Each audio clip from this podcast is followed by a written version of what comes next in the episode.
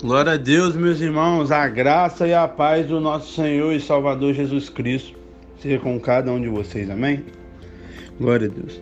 Vamos para mais uma exposição, exposição do livro de Corinto, que a gente começou ontem no capítulo 1, capítulo rico. E hoje a gente vai para mais um capítulo, capítulo 2, capítulo pequeno, 16 versículos, mas que tem verdade, que vão falar em nosso coração Vamos transformar o nosso ser no nome de Jesus. Amém? Glória a Deus. Então, vamos lá, abra a Bíblia, capítulo 2 de, segunda, de 1 Coríntios, e vamos lá. Paulo aqui, no versículo 1 ao versículo 5, ele vai falar que o Evangelho está centralizado na morte de Cristo na cruz. Então ele vai falar sobre o que é o Evangelho. E aí Paulo começa aqui no verso 1 e 2, eu quero ler primeiramente.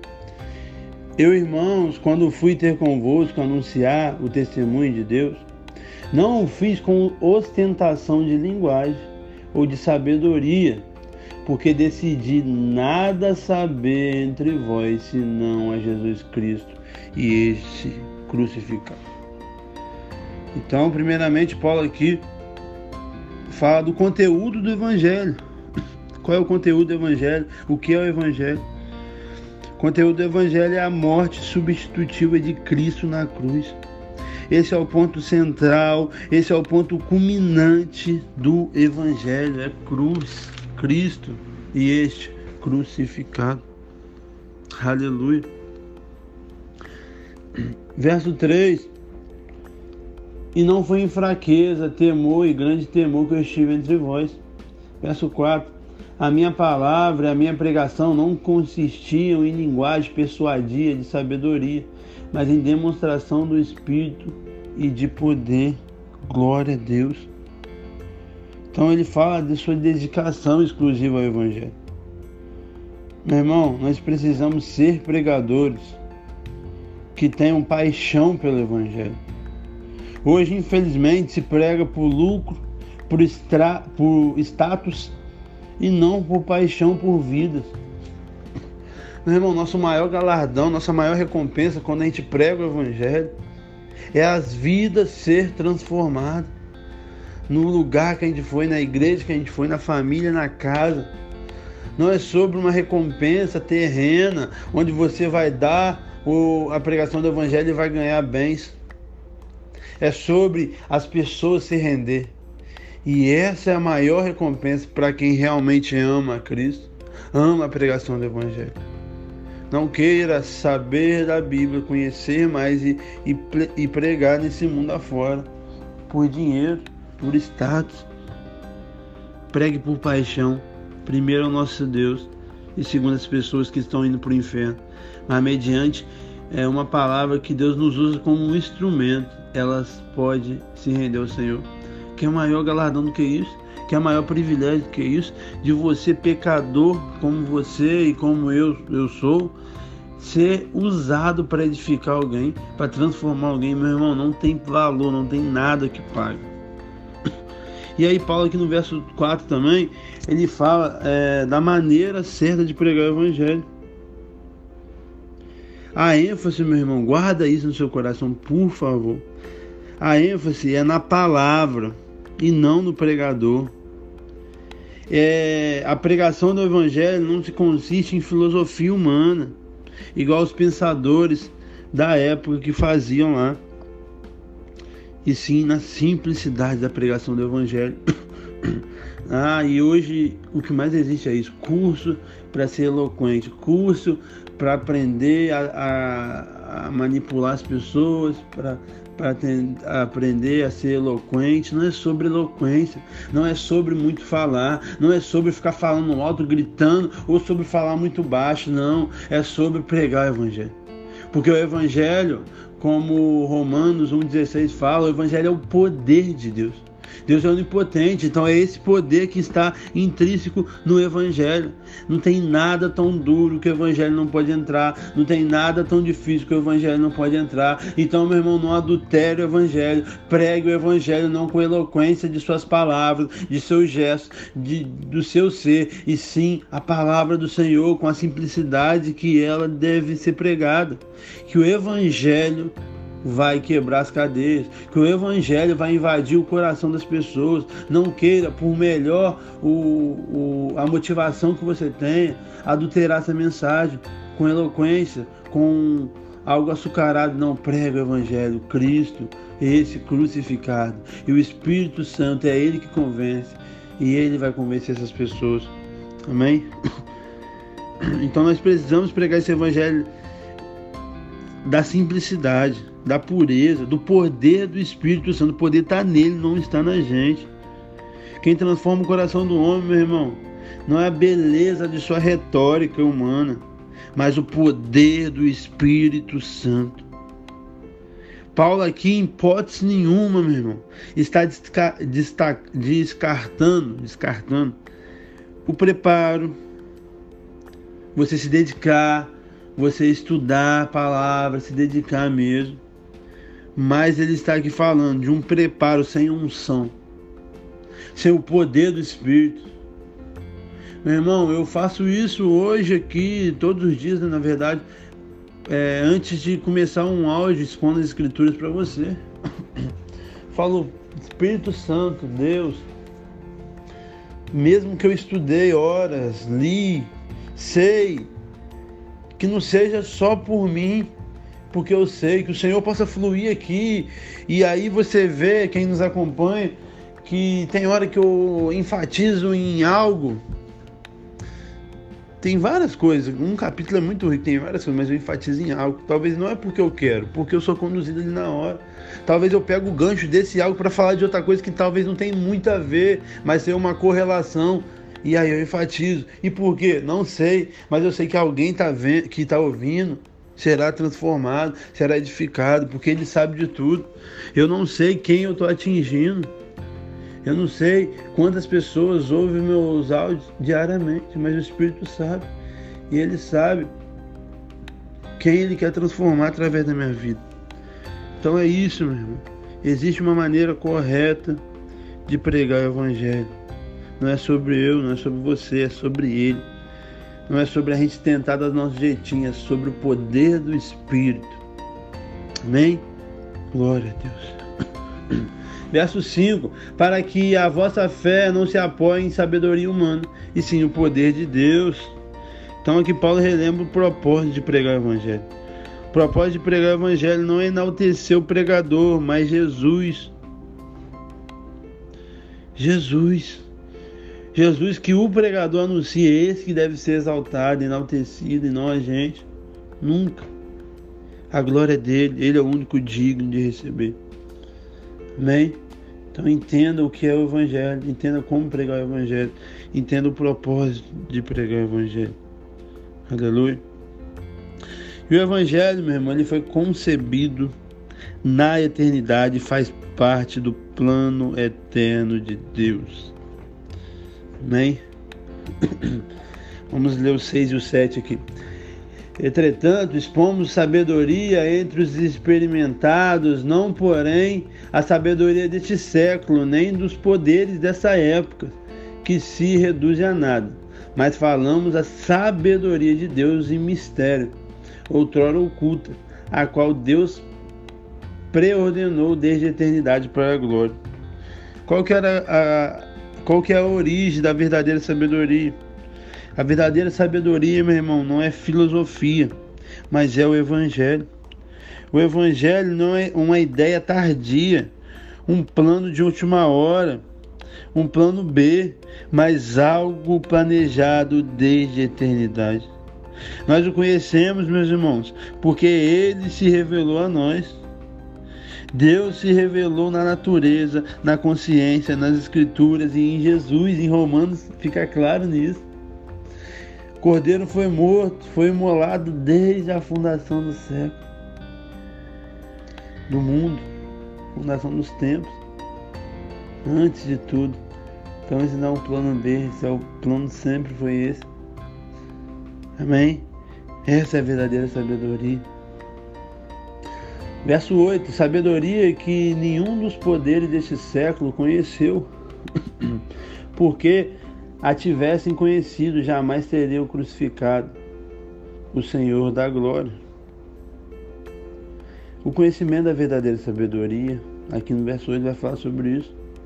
O homem não regenerado não conhece a sabedoria de Deus.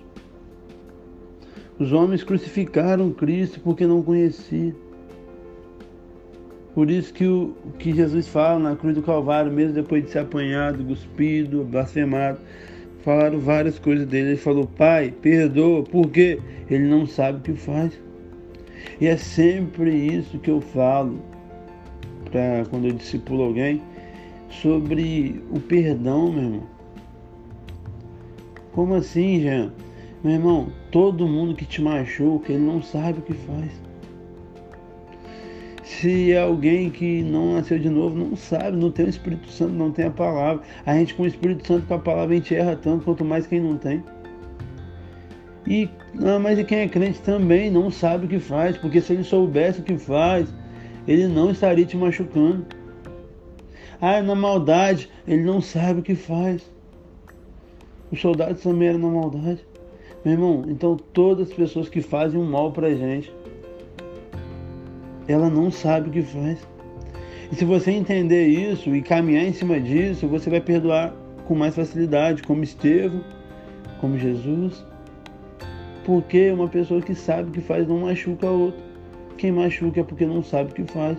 E nós, que somos os fortes, os maduros, como a gente aprendeu em Romanos, nós vamos sofrer o dano, nós vamos perdoar, para que o nosso perdão possa transformar o diagnóstico dessa vida que foi perdoada. Cristianismo é sobre isso, meu irmão, sempre foi. Verso 9: Mas como está escrito, nem olhos viram, nem ouvidos ouviram, nem jamais penetrou em coração humano o que Deus tem preparado para aqueles que o amam. Aleluia. Meu irmão,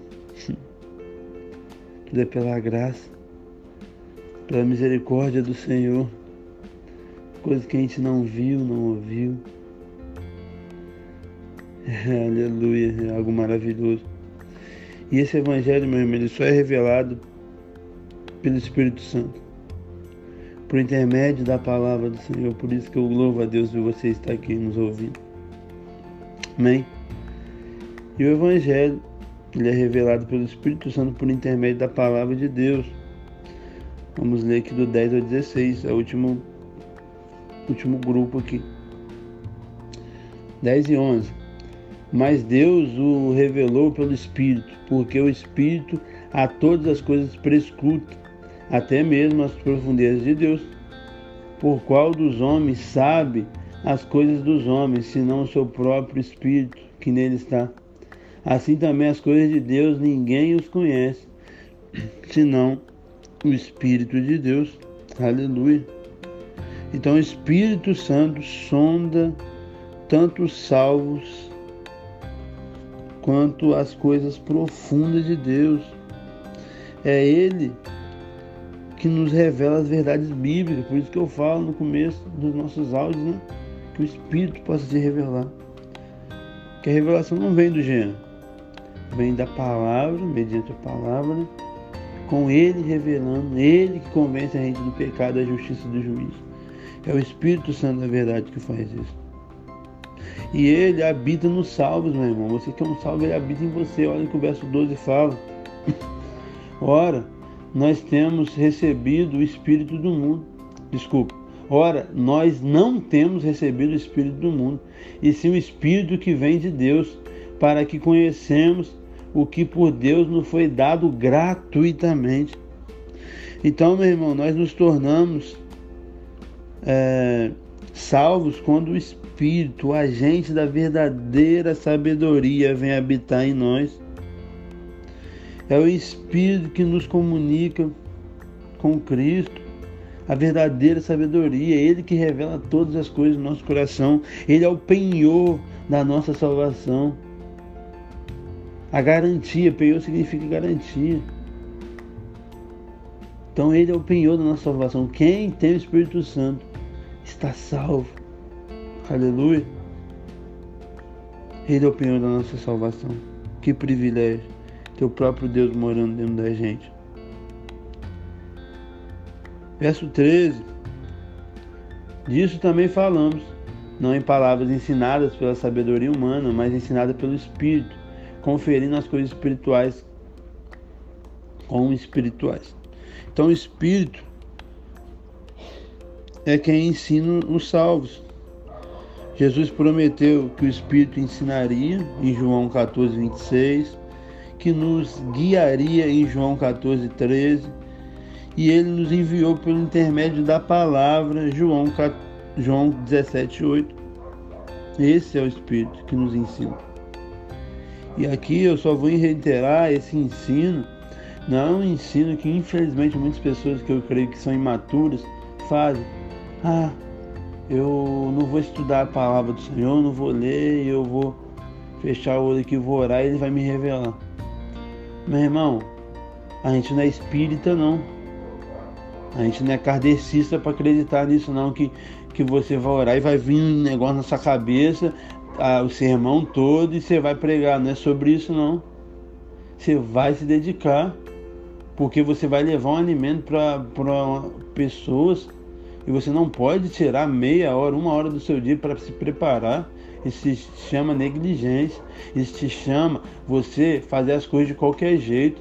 E quando é para o Senhor, a gente tem que fazer é, o melhor. Para tudo a gente tem que fazer o melhor, porque a gente é luz aonde a gente vai. Mas principalmente as coisas é, explicitamente do Senhor, sim, como uma conversão de uma pessoa. E aí você vai pregar de qualquer jeito, orou, ele, ele realmente ele, ele nos direciona palavras e tal. E aí você sabe muito mal o versículo e vai lá e prega de qualquer jeito. Ele te revela, mas nós temos a nossa obrigação de nos dedicar. Nós temos que deixar e vencer a nossa preguiça e ir atrás das escrituras e nos deleitar dela. Amém? Então quando ele fala isso, que, ele, que o Espírito nos revela é a maior verdade, não isenta o estudo, porque é no estudo que ele revela tudo que a gente aprende, tudo que a gente passa. Nada vem de nós, tudo é dele. Mas o mínimo que, que a gente tem que fazer é nos dedicar. E para a gente finalizar aqui, a gente vai ver que o Espírito, o Espírito Santo, ele nos leva à maturidade espiritual. Amém? Olha, ora, o homem natural não aceita as coisas do Espírito de Deus, porque são loucura e não pode entendê-las, porque elas não se discernem espiritualmente. Porém, o homem espiritual julga todas as coisas, mas ele mesmo não é julgado por ninguém. Pois quem conheceu a mente do Senhor que o possa instruir? Nós, porém, temos a mente de Cristo. Então, o Espírito nos leva à maturidade, porque nós, nós conseguimos discernir as coisas, se isso é de Deus, se isso não é. Mas o homem natural não consegue, porque tudo é loucura, como a gente viu no capítulo 1 ontem. Pregação da cruz, o evangelho é loucura para os que se perdem, loucura para os ímpios. Mas para nós é o poder de Deus. Então nós temos que viver na luz. E ele, ele, ele finaliza muito bem. Quem conheceu a mente do Senhor que possa instruir? Mas porém temos a mente de Cristo. Aleluia, meu irmão. Você pode se deleitar em cima disso. Saber que não é sobre você, é sobre Ele. Saber que não precisa você fazer papagaiada, que você fazer e usar estratégia humana, não, o que você precisa é ser fiel às escrituras, é pregar Cristo, esse que foi crucificado, morto e ressuscitou. É você saber que a verdadeira sabedoria não é nenhuma filosofia, nenhum conhecimento terreno, e sim o Evangelho de Deus. Aleluia. Saber que o Espírito Santo habita dentro de você, de mim. Ele é o penhor da nossa salvação. E mediante a palavra nós crescemos. no conhecimento dele, conhecimento de Deus Pai, Deus Filho, dos irmãos, da vida, de tudo. Então vamos ser fervorosos no Espírito, vamos nos deleitar na palavra, vamos buscar o Senhor em oração e através das Escrituras. Amém? Essa é a nossa oração. Que vocês possam ser constantes, abundantes, sempre na obra do Senhor. Amém? E que Deus possa mesmo abençoar a sua vida, fortalecer mesmo todas as áreas da sua vida. E eu louvo mais uma vez a Deus por você estar aqui conosco. Amém? Deus abençoe a sua vida. Que o Espírito possa te revelar essas verdades expostas hoje. E que se de alguma forma te abençoe, você possa compartilhar para mais pessoas serem abençoadas. Tchau, tchau.